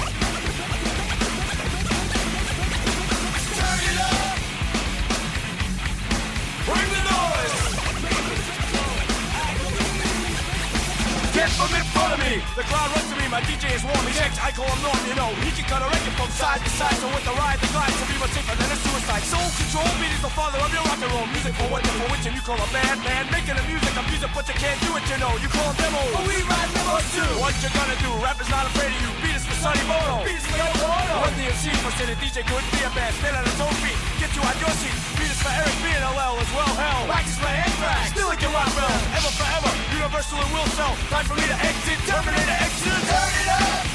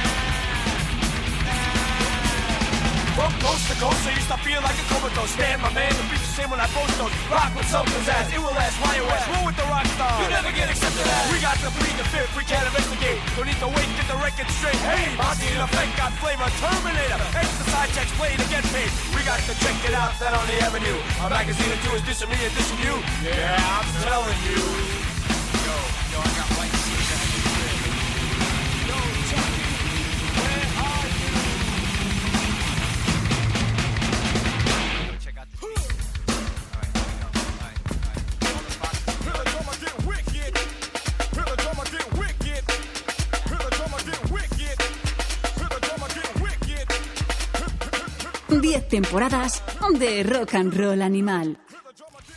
Pues ahí estaba ese Bring the Noise, Anthrax y Public Enemy uniendo sus fuerzas en ese Attack of the Killer Beast, un recopilatorio de rarezas de Anthrax. Y escuchábamos por ahí y me decía, me, me daba codazos. Dolphin, mira, mira, mira, mira, el Funky Drummer otra vez ahí. Pedazo de ladrones. Sí, es que el Funky Drummer. Bueno, en este caso son. También. Sampler. Y también son negretes. Public Enemy, con lo cual. La forma de decirlo. Es un poco de Black muy, Power. muy integradora. No, pero quiero decir que, bueno, no es como lo que hicieron. No, pero tú puedes Elvis decirlo como eres, como eres de. como Yo al ser negro ellos. puedo, puedo hacer comentarios racistas. Desde el neighborhood. Eso es así, eso es una ley que hay. Y yo puedo hacer insultar a los catalanes al ser catalán también. Joder, macho, qué suerte tienes. Claro. Puedes hacer todo. No puedo insultar a los madrileños, porque no soy madrileño. No tienes huevos, además. No, poder, puedo, sí, eso no será por huevos, pero no, no está permitido. No está, no No, está bien visto. no hago las normas yo tampoco, ¿eh? Vale. Bueno, el caso es que esto, que ahora mismo puede parecer una chorradica, en los 80 esto supuso un auténtico cisma en la Legión Metálica. Yo me acuerdo de estar en Canciller y poner este tema y ver cómo unos cuantos se iban de la pista y Bueno, diciendo, es que- esto yo no tra- yo por ahí no paso. Es que hay Yo mucha por gente ahí que, no paso. que sigue eh, sigue la polémica eh, con mucha gente. O sea, tocar el tema del hip hop ha sido algo siempre tabú. eh, me- ya estamos en 2019, ya se puede. Pero cuando yo empecé, incluso, claro, todo el mundo era como, hostia, el hip hop es basura. Y luego vas avanzando y te das cuenta, pero sobre todo yo, por ejemplo, eh, entré al- a la movida del hip hop realmente a través de la música funk. O sea, no, no entré al hip hop directamente, sino que empecé a escuchar hip hop en castellano, empecé a investigar un Oh, poco. No, no escucharía Siete Notas, Siete Colores y el Club No, de los eso Poetas una- Violentos, eso ¿no? es una- eso no sé ni lo que es. No, yo cuando yo cuando era en el instituto lo reventó Marilyn Manson, lo reventó Estopa, lo reventó mucha gente y uno de los que lo reventaron fueron violadores del verso. Ah, Entonces, sí. a través de esa gente, que fue, que fue la primera vez que oí nombres como Ice Cube, porque por ejemplo Tupac sí que lo recuerdo cuando era un chaval, pero Ice Cube no. Y en WA tampoco, porque yo era un chaval eh, muy pequeñico, cuando esa gente era muy popular como para salir en las noticias aquí en España. Claro. Pero lo de Tupac sí que lo recuerdo como recuerdo la muerte de Freddie Mercury. O sea, hay momentos que sí que recuerdas, pero la verdad que fue a, a raíz de ahí cuando dije, esta gente, desde luego, el, esto no nació en Aragón. Entonces investigas un No son poco baturros. y acabas llegando a... No tardas mucho en llegar a James Brown realmente. Sobre Bueno. todo si tienes internet, claro. Es que No, el sí, internet ayuda, bastante. sí, pero en 90...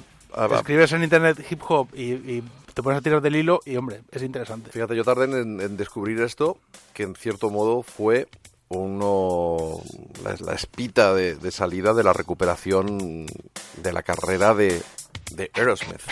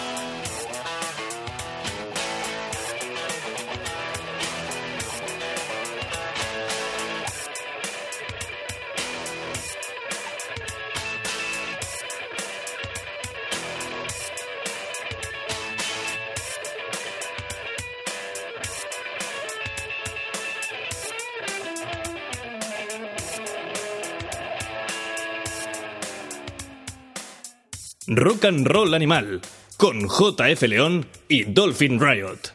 Ahí estaba la guitarra de Joe Perry en esta versión del Walk This Way que lanzaron los Run DMC y colaborando los, los propios miembros de Aerosmith y os recomiendo que veáis el videoclip, es muy divertido. Cuando atraviesan la, la pared de- del local de ensayo porque unos hacían ruido, a los otros les molestaban. Y son cosas que claro, tú eras niño y, y, bueno, es que ni, ni recuerdas, claro, No, yo, yo esto ya lo escuché cuando, cuando eras mayorzuelo. bueno, ya era, ya había escuchado a Smith por otros motivos y pues hicieron rap. ¿Sabes una... eh, has hablado de películas y hay una película que se llama Judgment Night, que yo no la he llegado a ver, pero bueno, se supone que, que un poco representaba ese, ese ambiente de, de rivalidad de bandas. Y en aquella época de fusión del principio de los 90 mm, el- estaba el, el crossover metálico, ¿no? bandas como Faith No More, como los Living Color, como Red Hot Chili Peppers, cuando mezclaban pues el funk con, con Jimi Hendrix y con cosas así, surgió la idea de hacer para esta banda sonora eh, canciones originales mezclando a grupos de rock con grupos de rap. Y así sonaban mm, Helmet con House of Pain.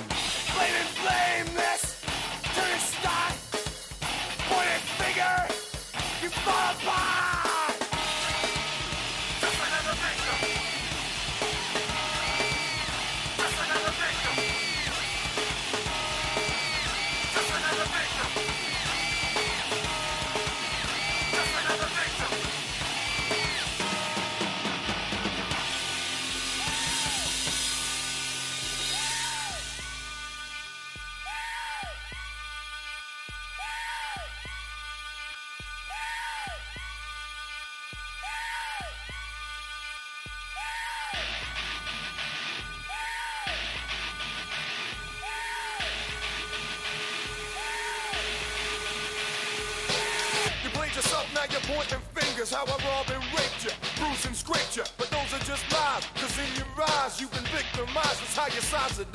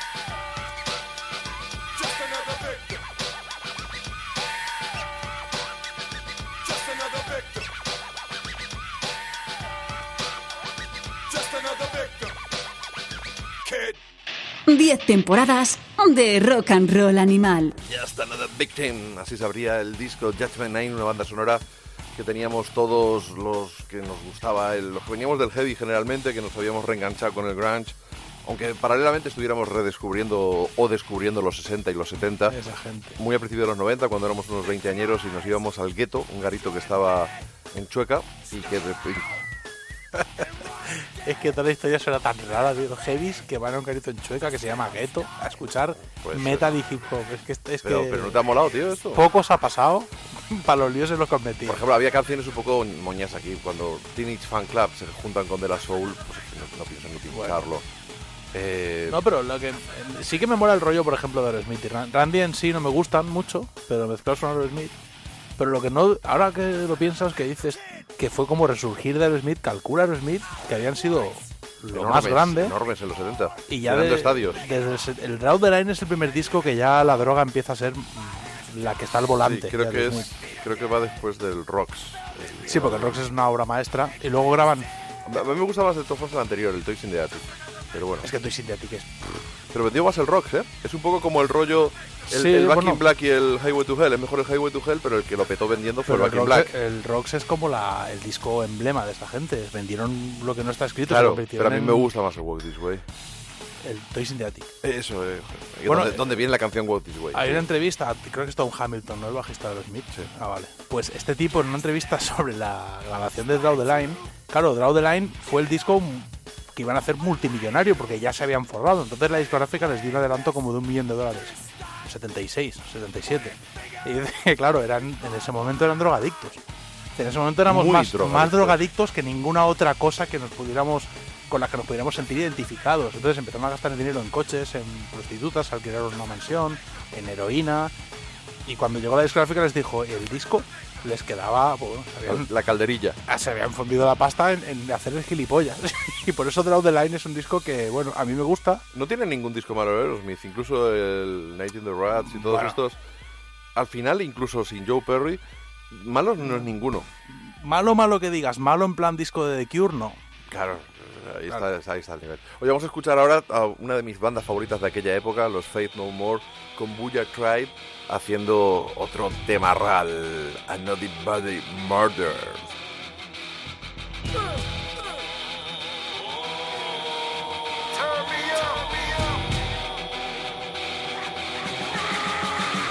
Now I gotta murder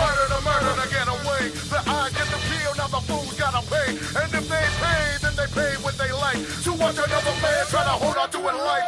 Cause I keep looking and hunting just like a lion. Let these suckers know that it's them that been dying. I show no remorse to the soul of a channel. And if they tell, then the hope prepare to battle. I'll keep it coming and coming straight from my chamber. And if I miss, I'll never miss a real danger. I'm looking forward and I'm looking over my shoulder. And I'm making seal for seal to make the bonus. But I never rest and rest, so never cease. Until a motherfucking witness rest in peace. Cause they saw, they never seen or even heard of. And if they live, it's just another body murder. Another body murder.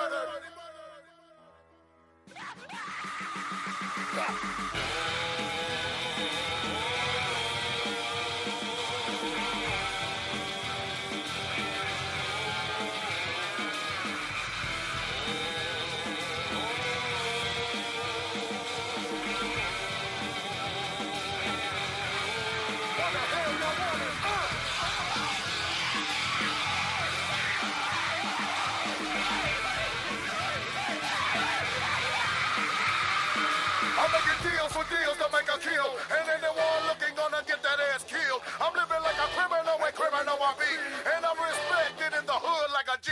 But if they think about stitching, then they gone. I'm taking off their heads with the motherfucking chrome. I gotta pay to play to play to get through. And I ain't through till I'm dumping on a fool. I see the fool running and running, but where they going? Had to witness my murder, now they know it. One thing, blast so let me pass. I had to think back while I was going in a blast. If I wait a second longer, that'll be my ass. Searching for these fools while stepping across the grass. Cause they can't hide and hide, and that's real. And what you just witnessed with your eyes got you killed. Another body murdered. Bang your head to this. Another body murdered.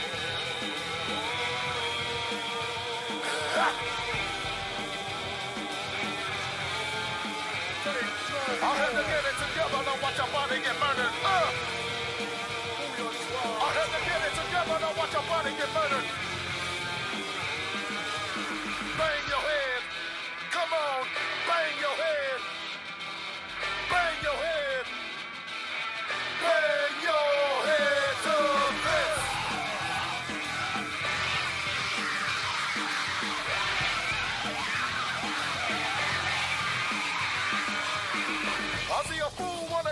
see a fool fool. Identify that the fool will have to lose. Who you try, better keep it low. Cause the brother that was shot with my motherfucking new soul. As I'm here with my head up, ready proud, some more gangster for life. And then I get up, all these busters on my trail. Wanna get where I'm at, but they feel cause they can't fail. I keep bailing, I've been slinging my shit ever since they had me jailed in. But it ain't all about serving time, it's all about bringing down the bird and serving mine. Another pass, in. You wanna pass by the rim, then the king start blasting. All these fools know where the face side, they gonna test mine. They never get the reward for how long can you live? When the gangster like the rig, keep smoking that ass. Bring your hand to this.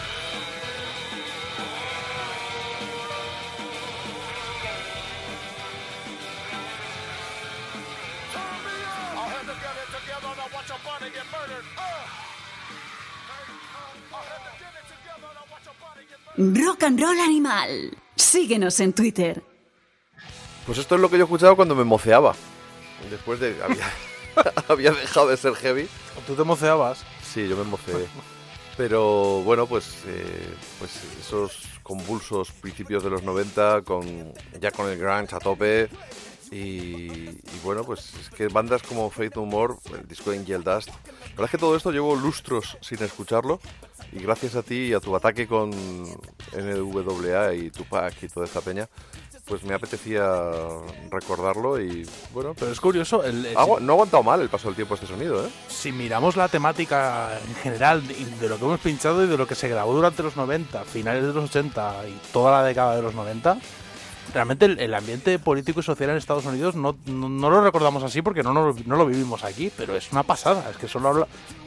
La temática básicamente es de violencia en las calles y la policía y el Estado como enemigos acérrimos.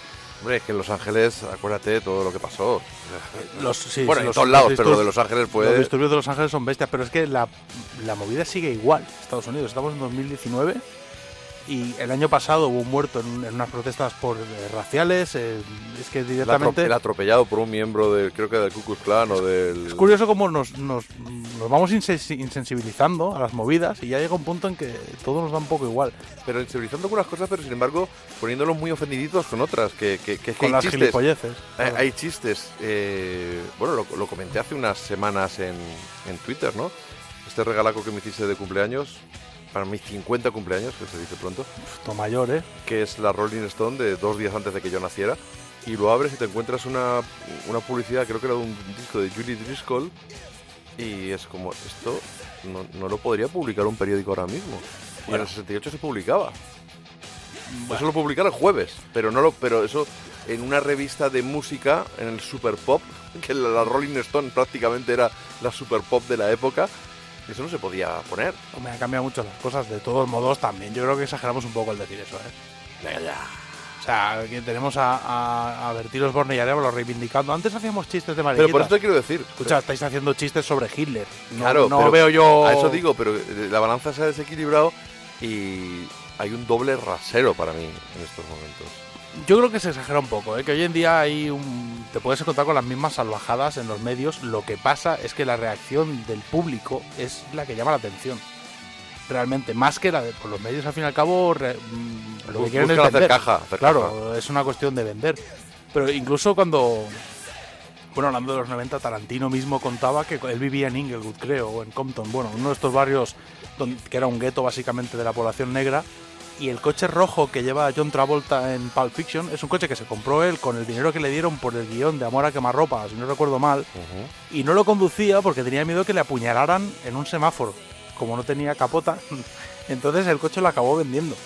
Lo utilizó en Pulp Fiction y lo acabó cambiando, no me acuerdo por qué. No sé si lo cambió o lo vendió, pero tú calcula, hablamos del 92, 93, 94. De todas formas, en Estados Unidos, eh, me acuerdo en mi primera visita a mi querida y añorada Silvia, me- cuando yo sacaba dinero en, en Manhattan del cajero y miraba para atrás, para todos lados, acostumbrado de Madrid, me decía, ¿qué, qué haces? Digo, no, a ver si va a venir. Aquí no te va a venir nadie a robar al descuido. Aquí, en todo caso, te pondrá una pistola en la cabeza, pero en Manhattan no te va a ocurrir. O No, por lo menos de día ni de coña, que, en- que en Madrid te puede ocurrir. Y en los 90 podía ocurrir, ¿no? Dice, aquí lo- el problema es que tú te metas donde no debes meterte. Si tú te mantienes... mm, las cosas, voy a hacer una borrada, están en su sitio. Pues lo que no aceptan es que tú vayas a su territorio a pasear tu culo blanquito. Hombre, faltaría más. Me, me hizo un primo que vive en New Jersey, es, es catequista. Me hizo un tour por el Bronx y por Harlem. Y en un semáforo nos escupieron, tío. Pocos pasos para lo que Pues, merecíais. pues, hombre, para lo que merecíamos, no, mamón. Bueno, bueno. Para lo que nos podría haber pasado, Poquitos pasos. quizá. Ahí haciendo, haciendo los guays, los blancos, por los barrios de mi gente. Es que, en fin. Oye, y, y, claro, Fake No More es algo que para ti que está sonando de fondo, ese temazo epic, eh, claro, es algo que tú no, no puedes entender, porque es algo que en el 89, 90, Bueno, tengo- 91... a nivel cognitivo entiendo No Sí, a nivel cognitivo sí, pero que no puedes entender... Bueno, musicalmente esto se llevaba, era una fusión... Mm, No, soy, no me gustan Fade No More, pero bueno, tampoco les veo. O sea, no me disgustan. No sé, no es una de mis bandas fetiche, pero no es tan mal Fade No More, hombre. También. No sé, es que no soy fan de Fade No More, entonces sería ridículo que diera una opinión. Es que como no vienes del metal, Sé que no, no me disgustan y los he oído, pero de manera circunstancial. No me pondría un disco en casa. pero yo entiendo que esto que voy a poner ahora mismo sí que te tienes que venir arriba.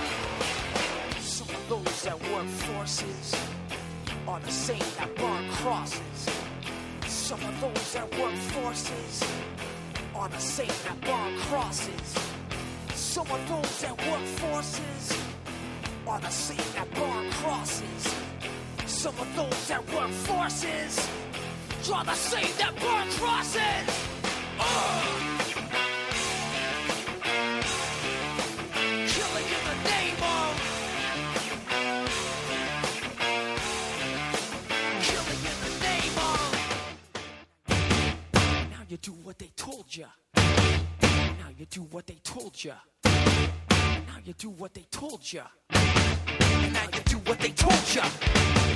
Now you do what they told ya.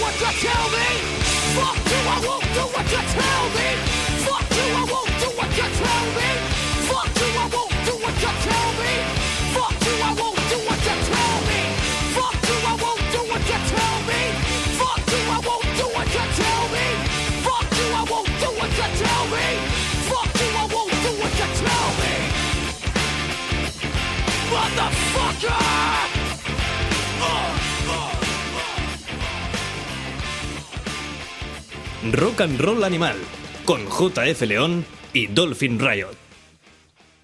Pasote los Rage Against the Machine. Sí, la verdad que yo estuve, tuve la suerte, me consiguieron un pase de backstage para el... eh, ¿Rock down- Rio? No. No. no, no, ahí no voy ni de coña. El download que estuvieron Prophets of Rage. Ah, bueno, sí. Y estuvo guay, porque yo no sabía... Los Rage Against the Machine de Hacendado. No sabía quiénes eran. O sea, yo llegué al festi porque me invitó un colega, había estado el día antes en el Azkena viendo Helicopters y me crucé con Brad Wilk por el backstage, con la batería de Against the Machine y fue como, hostia puta, ¿qué hace? Y me dijo un colega, pero si está Chuck D de Public Enemy. Y fue como, ¿en serio? Y fue bastante guay, la verdad, porque no te podías acercar porque iban con un, un equipo de seguridad con- que tenían pinta de ir con Public Enemy, pero no lo sé. Por si venían los de, los de Tupac por ellos a la revancha. no te acercabas, te lo digo yo. O sea, era daba bastante mal rollo. Aparte no te podías acercar a ninguno. Era una... Ellos se, se los veían muy simpáticos y sonrientes, pero sus seguratas tenían una cara de, mira, te reviento y no, y no te tiro al manzanares y no te encuentran. En- Y la verdad que fue bastante curioso. Porque de hecho le Yo intentamos... recuerdo tus mensajes de, de WhatsApp flipando. Es que fue bastante espectacular ver a estos tíos, porque pero- Race Against the Machine al fin y al cabo so- siguen en- en plenísima forma. Luego... Sí, en el, El- Rock in Rio que yo fui hace unos años por ver a James Addiction, los Rage Against the Machine se los comieron con patatas. es que es una pedazo de banda, tío. Y los tíos van con eh, Chuck D y Cypress Hill. Bueno, no es, no es la hostia, no es como ver a, a Races de Machine, pero bueno, se hicieron, porque ya había muerto nuestro amigo Chris Cornell, se hicieron el tema, pues, ahora me voy a olvidar, de Like Stone, sin cantante, cantó el público. Y fue piel de gallina, ¿eh? Porque estaba eso lleno de gente, todo el mundo cantando el tema, sin un cantante en el escenario y la fue un momento de lagrimilla común. Sí, pero los Rage, si te fijas, al final es un poco... Ahora estamos con Zack de la Rocha, ahora estamos con Chris Cornell, ahora estamos con Chuck T. Es Bueno, son- es el- pero es que son tres tíos que se llevan muy bien, que tocan muy bien, Tocan que lo hacen muy muy bien, bien, y supongo que mm, nuestro amigo de la Rocha tiene que ser un flipado, tiene que ser un calavera, porque, hostia, Yo la primera vez que vi a tu amigo Albert, dije, digo, es ¿Que se igualito parece? que- sí, sí, un poquito. tiene un aire. Cuando tenía el pelillo un poco más largo Albert, Bueno, antes llevaba rastas. por eso. Sí, sí, tiene un aire. Pero el de la Rocha tiene que ser complicado, cuanto menos. Albert no, claro.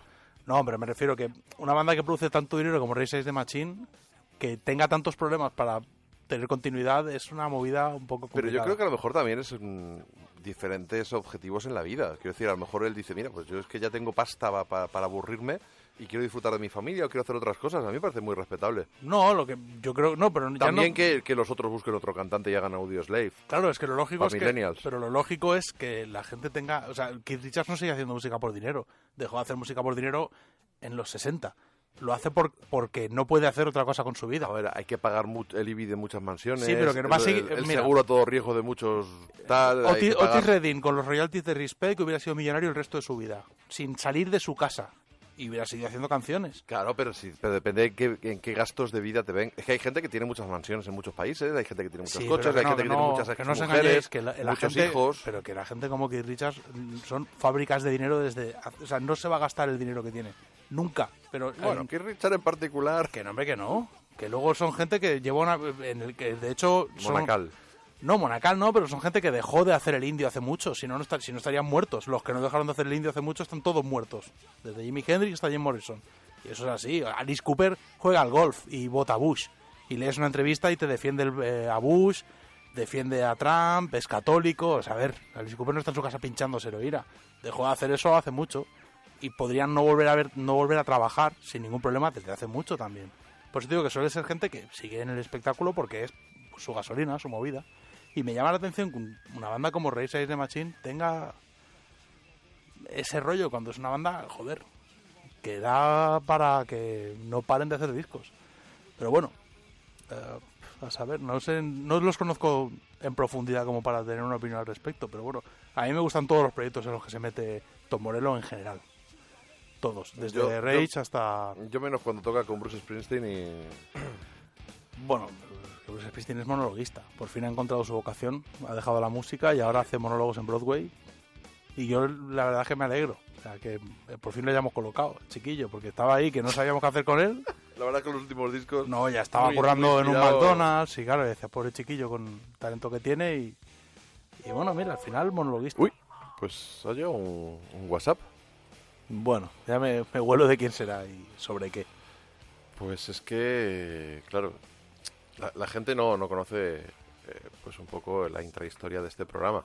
Y aunque no es en directo, obviamente, porque cada uno lo escucháis cuando lo escucháis y lo grabamos en casa y luego lo colgamos, con, con nuestros colaboradores más directos, como Sound Free Bird, tenemos, él, él tiene monitorizada mi casa por si me encuentro en algún problema.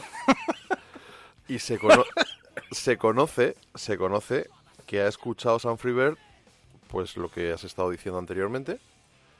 Tenéis Y- un cachondeo tú y San Friver conmigo y mi negritud que no me gusta un pelo, ¿eh? Y yo creo que vamos a escuchar qué nos ha enviado. Vamos a poner la sintonía, por si acaso, porque yo veo que una- un mensaje de un par de minutos de San Freebird me suena a demanda. San Freebird.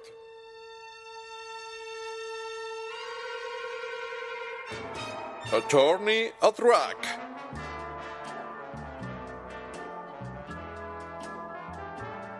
Gracias a nuestro letrado, Rock and Roll Animal nos da la oportunidad de demandar a esos seres deleznables del negocio musical.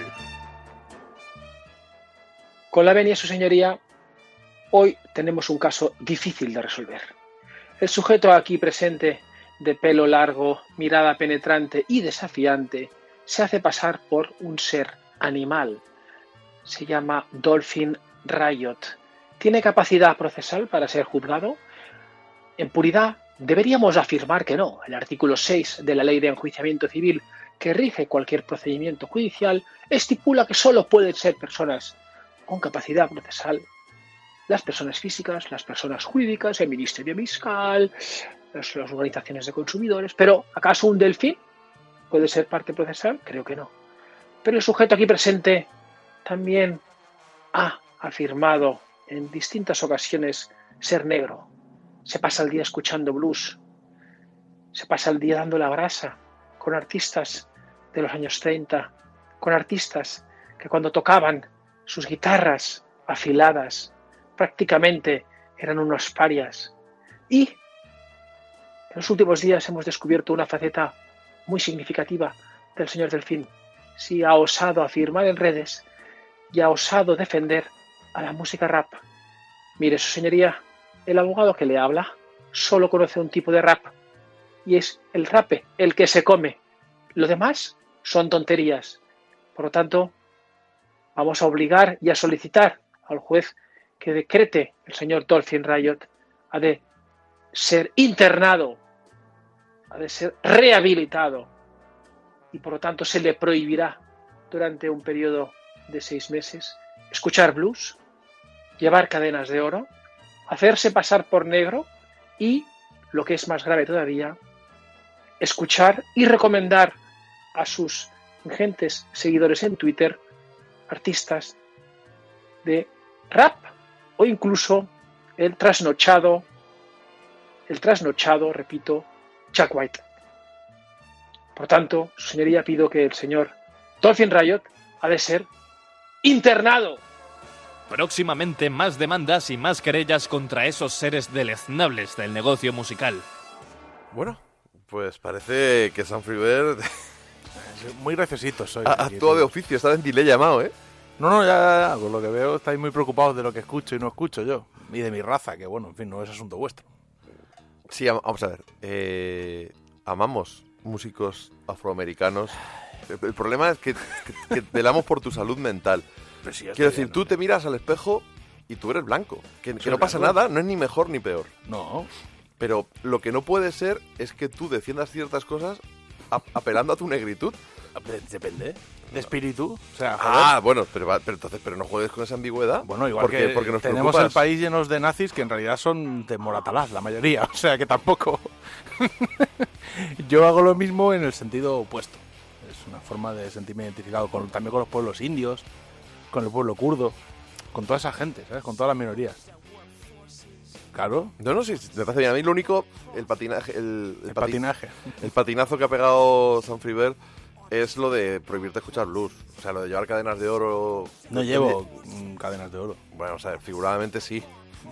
figuradamente. Y pones los dedos así como si tuvieras un tipo de artritis. En un sentido metafórico. O sea, las manos las pones así como si tuvieras No, artritis o lo que- eso, artrosis. eso es lo que hacen es la W de West Coast, que es la movida esta de... Sí, sí, sí, lo que, me has- Coast, lo que me has West intentado explicar antes. Bueno, es un pique como Barça-Madrid, solo que entre bandas que se pegan tiros. Sí, Más o menos. O sea, es el rollo. Bueno, en fin. Vamos a irnos ya, ¿eh? Que ya mira qué hora es, tío. O sea, Bueno, digo- son podcasts, es atemporal esto, lo pueden escuchar a cualquier hora. y- Sí, pero bueno, pero tú y yo no. Quiero decir, lo No, estamos claro. grabando. Quiero decir, es una Bueno, hora. la vida es así. Tenemos una familia. Lo único es que no tenemos prevista. Es que este programa no lo hemos sacado de la manga. Pero. mm, Bueno, tampoco. vamos a ver si. Lo, Lo hemos sacado de los 80. Lo hemos preparado en 20 minutos. Los anteriores tampoco. No, alguno nos ha llevado más tiempo. Pero ¿con qué acabamos, tío? Que no sé. Pues molaría en un momento dado escuchar algo así poco poco rock and roll animal, ya que el programa ha sido poco ortodoxo. Ha sido el programa menos ortodoxo, con- junto con ese que hablamos de Lady Gaga y esta gente. Sí. Pues ya está, pues hay que recordarle a la gente que el 9 de febrero tenemos una fiesta de rock and roll animal Cierto. en la sala Fan House de Madrid, que van a estar tocando Peralta, Moses Rubin y alguna que otra sorpresa habrá. Y lo que vamos a hacer es despedirnos con una de las cancionzacas de esta banda asturiana con refuerzo leonés, que fueron disco del año en 2015 con ese Time, Purpose and Gold. Pero, ¿de verdad va a haber sorpresas? Sí. Porque si luego no las hay, No, veo que sea subo yo me pongo pelotas en. ¿pero tú ya las tienes pensadas o lo No. dices, A ver, yo tengo varias posibilidades. pero no Pero tienes que- nada cerrado porque te, Sabes te conozco? sí, no te- Cierto es que hay intenciones, pero no hay cosas cerradas. Pero si no es una, será otra. Eso te lo A garantizo. lo mejor luego va la gente y no hay sorpresas, Y vaya mierda de fiesta. bueno, o te aparizan en la puerta, a lo loco. Bueno, pues sí, que me. que- Hay mucho votante de Vox, no te, no te fíes. Hoy en día ya la gente Uy. te dan de hostias ahí, es que no ha habido sorpresas. Y, y yo no te voy a defender porque No, pues ya sé que contigo no puedo contar en la vida para, para muy pocas cosas. Pero bueno, pues nos vamos ahí. Vamos a escuchar a Peralta, que son una banda que hace un pop absolutamente maravilloso, eh, rozando el country rock, jugueteando con esas melodías. Soy un fan, ¿qué le voy a hacer? Nos vamos con ellos y su Don't Turn Off.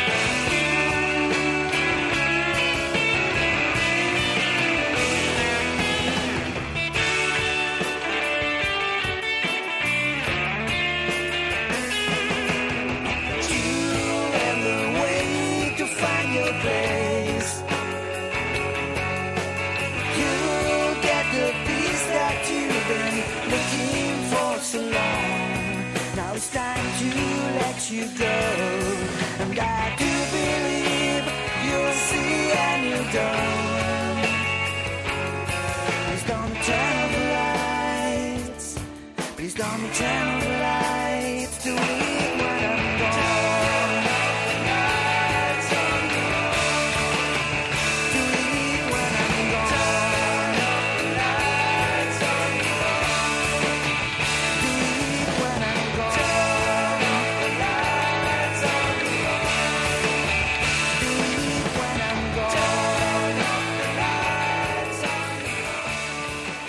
La verdad es que me fascina escuchar el rock and roll animal. Tiene un ritmo templado y con una música que me calma con mi cafelito de las mañanas. Es una maravilla, sí. Me fascina el rock.